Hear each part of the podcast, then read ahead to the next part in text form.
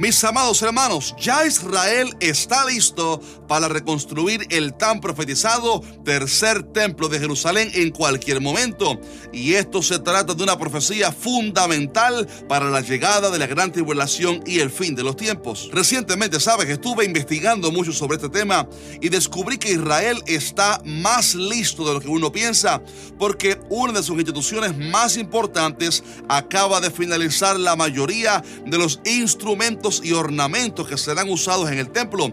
Pero no solo eso, sino que algunos rabinos hasta han asegurado ya haber encontrado la vaca roja que según su profecía tiene que nacer para la inauguración del templo. Sin embargo, yo me pregunto, ¿cuánto faltará realmente para la reconstrucción del tercer templo? ¿Sucederá en los próximos años, en estos días? ¿Y será verdadera esa profecía o será que no se va a construir realmente ningún templo. Todo esto lo veremos en este interesante video que comienza ya. Bienvenido.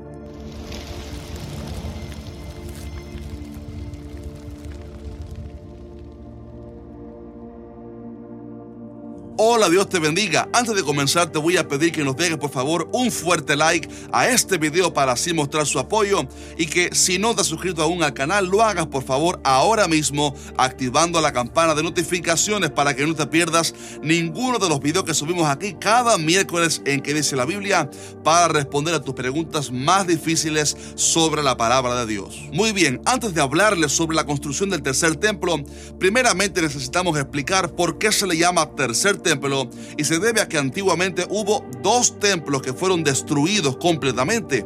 El primer templo fue construido por Salomón, el hijo de David, según se nos enseña en el segundo libro de Crónicas, pero este hermoso templo fue destruido cuando Nabucodonosor arrasó con Jerusalén y llevó cautivos a muchos judíos a la tierra de Babilonia. 70 años después de aquella deportación, Dios permite que los judíos comiencen a regresar poco a poco a su tierra y a través de hombres como Zorobabel, Esdras y Nehemías, entre otros, logran reconstruir Jerusalén y el templo específicamente, levantando así el segundo templo de Jerusalén.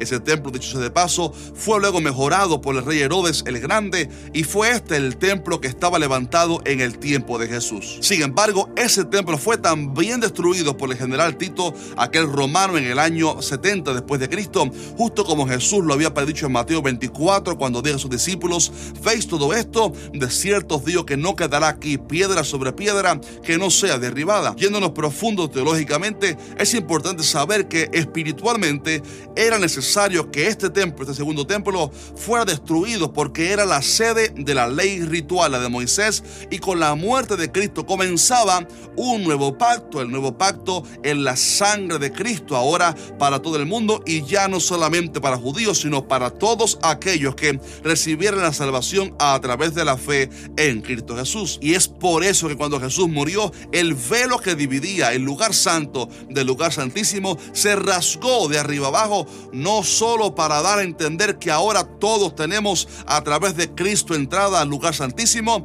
sino que también para dejar ver que aquello que era tipo de la ley quedaba atrás, como Jesús mismo dijo, pues os digo que uno mayor que el templo está aquí. Ahora bien, aunque estos dos primeros templos fueron destruidos, es curioso leer en las escrituras que existe una profecía acerca de un tercer templo que se levantará y pasajes como Ezequiel 40 y Daniel 9:27 lo confirman desde el Antiguo Testamento que un día el tercer templo se levantaría en el tiempo del anticristo. Pero también en el Nuevo Testamento vemos que el apóstol Pablo dijo acerca del anticristo que él se opone y se levanta contra todo lo que se llama Dios o es objeto de culto, tanto que se sienta en el templo de Dios como Dios haciéndose pasar por Dios. Por favor, estimado amigo, note conmigo que si la profecía dice que el anticristo se sentará en el templo, eso da a entender obviamente que habrá un templo construido en Jerusalén. También en Apocalipsis 11,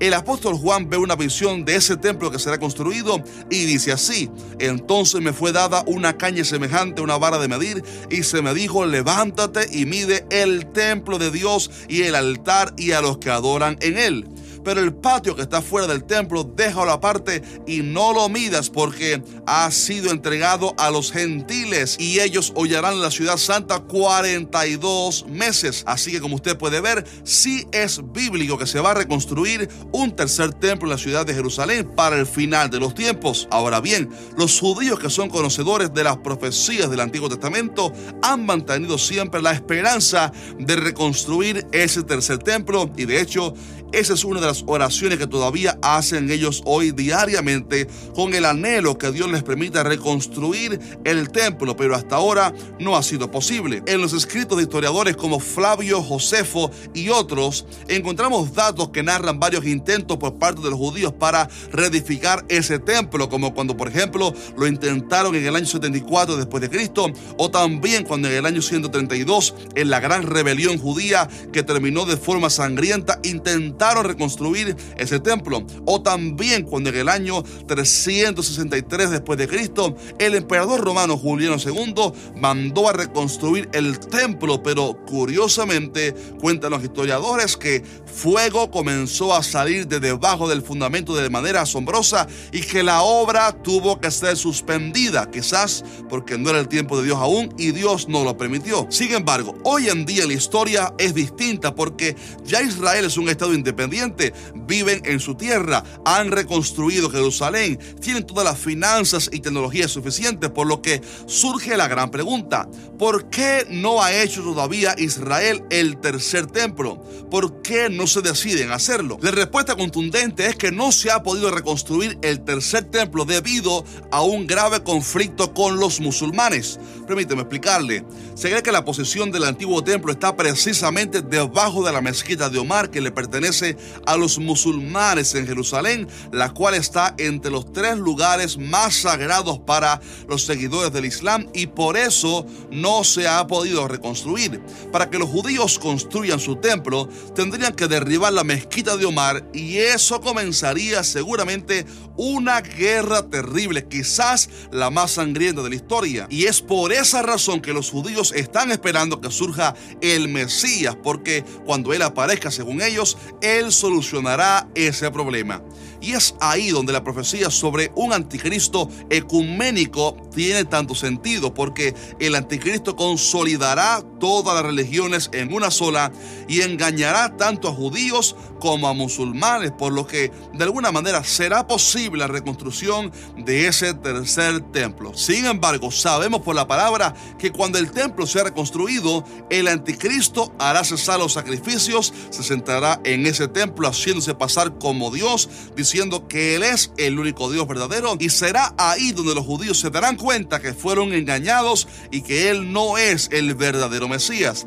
Y es por eso que Daniel 9:27 profetiza así sobre el anticristo. Y por otra semana confirmará el pacto con muchos. A la mitad de la semana hará cesar el sacrificio y la ofrenda.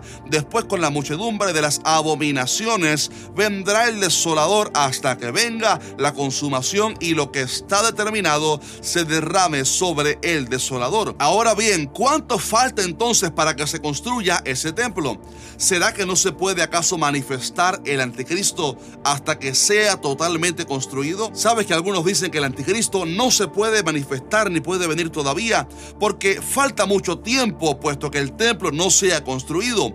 Pero yo les digo que eso es incorrecto y que es al revés creo humildemente que no se ha construido el tercer templo sencillamente porque todavía no se ha manifestado el anticristo. Por las razones que les cité anteriormente, creemos que primero se tiene que manifestar el anticristo y apenas eso suceda, entonces el templo será reconstruido. Así que nadie piense que falta mucho para la reconstrucción del templo porque apenas la iglesia sea levantada y se manifieste el anticristo, tenga por seguro que en breve tiempo estará listo el templo. Y les estoy diciendo que levantarían el templo en breve tiempo porque es un hecho que los judíos pueden reconstruirlo en pocas semanas debido a que ya Israel está listo para hacerlo y tienen, oiga esto, todas las piezas y la tecnología necesaria para construirlo en unas pocas semanas. De hecho, hay evidencia de que ya los judíos han reunido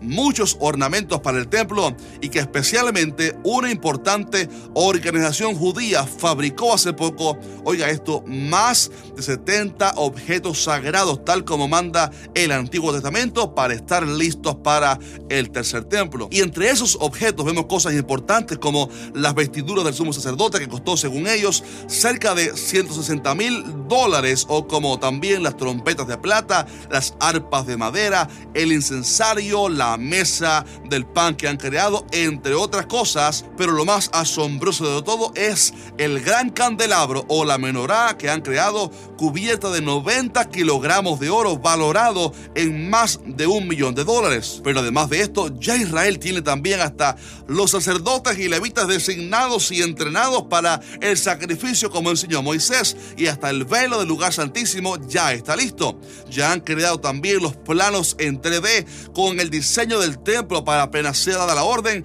poder levantarlo en poco tiempo. Pero como si fuera poco, también aseguran algunos rabinos, oiga esto, haber encontrado ya la primera vaca roja en nacer después de dos mil años, la cual aparentemente es necesaria para la reconstrucción de ese templo y se dice que están realizando avances científicos a ver si pudieran reproducir más vacas como esa. Por lo que, como usted puede ver, el tercer templo se pudiera reconstruir en cualquier momento porque los judíos ya están listos y solo están esperando por algo y es la manifestación de aquel a quien ellos recibirán como su Mesías, pero que nosotros sabemos que será el anticristo. Ahora bien, mi estimado hermano, le dejo con este pensamiento. Una y otra vez estamos viendo más señales que avisan que el Señor Jesús está a las puertas. Y yo te pregunto, ¿cómo está tu relación con el Señor? ¿Estás viviendo como si tardara todavía o estás agradándole como si Él viniera hoy? Te hago esta pregunta también. Si hoy mismo viniera Cristo, ¿te irías con Él? Esa pregunta debe hacernos recapacitar y ponernos a cuentas urgentemente con el Señor para que no nos tome desapercibidos porque Él mismo mandó diciendo, velad pues en todo tiempo orando que seáis tenidos por dignos de escapar de todas estas cosas que vendrán y de estar en pie delante del Hijo del Hombre. Y bien, si este video te bendigo, te voy a pedir que nos dejes un fuerte like para así mostrar nuestro apoyo. Y te comento que te voy a dejar en la pantalla un par de videos que sé que te van a interesar mucho porque tienen que ver con este tema. Pero antes de irme, te quiero recordar lo que les anuncié en el pasado video, la gran noticia que este ministerio, que dice la Biblia, es ahora una organización legal ante el gobierno de los Estados Unidos, lo cual nos capacita para poder recibir ofrendas y ayuda de nuestros hermanos. Y les digo esto porque para este año tenemos muchos proyectos de crecimiento y misiones para poder alcanzar más personas para Cristo. Pero para esto, como usted podrá entender, necesitamos del amor de todos ustedes. Así que si usted desea apoyar nuestro ministerio, les voy a dejar en la descripción del video el enlace para que lo pueda visitar o también visite que dice la Biblia.tv para poder realizar su ofrenda de amor. Así que un fuerte abrazo y Maranata, Cristo viene pronto.